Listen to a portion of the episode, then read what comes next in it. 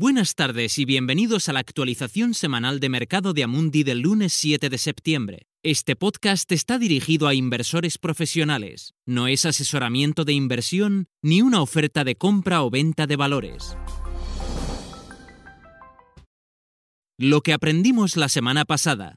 Las bolsas mundiales se vieron afectadas por una tormenta de verano a finales de la semana pasada, siendo el sector de la tecnología su epicentro y el más afectado, como resultado, el Nasdaq 100 registró una caída del 10%, pero logró ganar buen terreno en las últimas horas del viernes, para cerrar la semana en un menos 3,12%. Todos los mercados terminaron la semana en territorio negativo, con la excepción de Japón, cuyo índice Nikkei 225 subió un más 1,4%, un marcado contraste con el pobre cierre de la semana anterior, marcado por la renuncia forzada del primer ministro Abe. En Estados Unidos, además del ya mencionado Nasdaq 100, su principal índice, el Standard Poor's 500 se dejó un menos 2,3% debido a una rotación sectorial que favoreció a los sectores más cíclicos y financieros, compensando en parte la caída en el sector tecnológico. En retrospectiva, a veces es posible identificar las causas de los movimientos de los mercados e incluso en el caso de esta mini corrección, lo que parecen ser los riesgos inherentes a los mercados.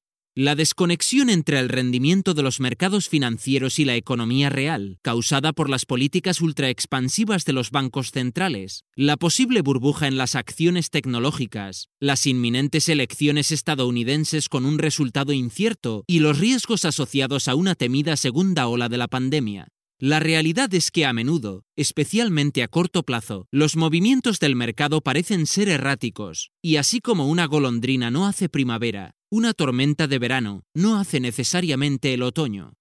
¿Qué hay que tener en cuenta esta semana? La próxima semana la atención de los inversores se centrará en la publicación de los datos de producción industrial de julio para Alemania y Reino Unido, los datos del balance de China para agosto y la revisión de los datos del PIB para el segundo trimestre en la zona euro. Las conversaciones entre el Reino Unido y la Unión Europea para acordar un acuerdo comercial se reanudan mañana con la parte británica, intensificando la retórica sobre un posible abandono de las negociaciones si no se llega a un acuerdo a mediados de octubre. El jueves será la primera reunión del Comité de Política Monetaria del BCE tras las vacaciones de verano. Una cosa más, la pausa más corta entre temporadas en las grandes ligas de fútbol europeas ya ha terminado. Los equipos franceses ya están en acción, seguidos por España e Inglaterra el próximo fin de semana y Alemania e Italia una semana después.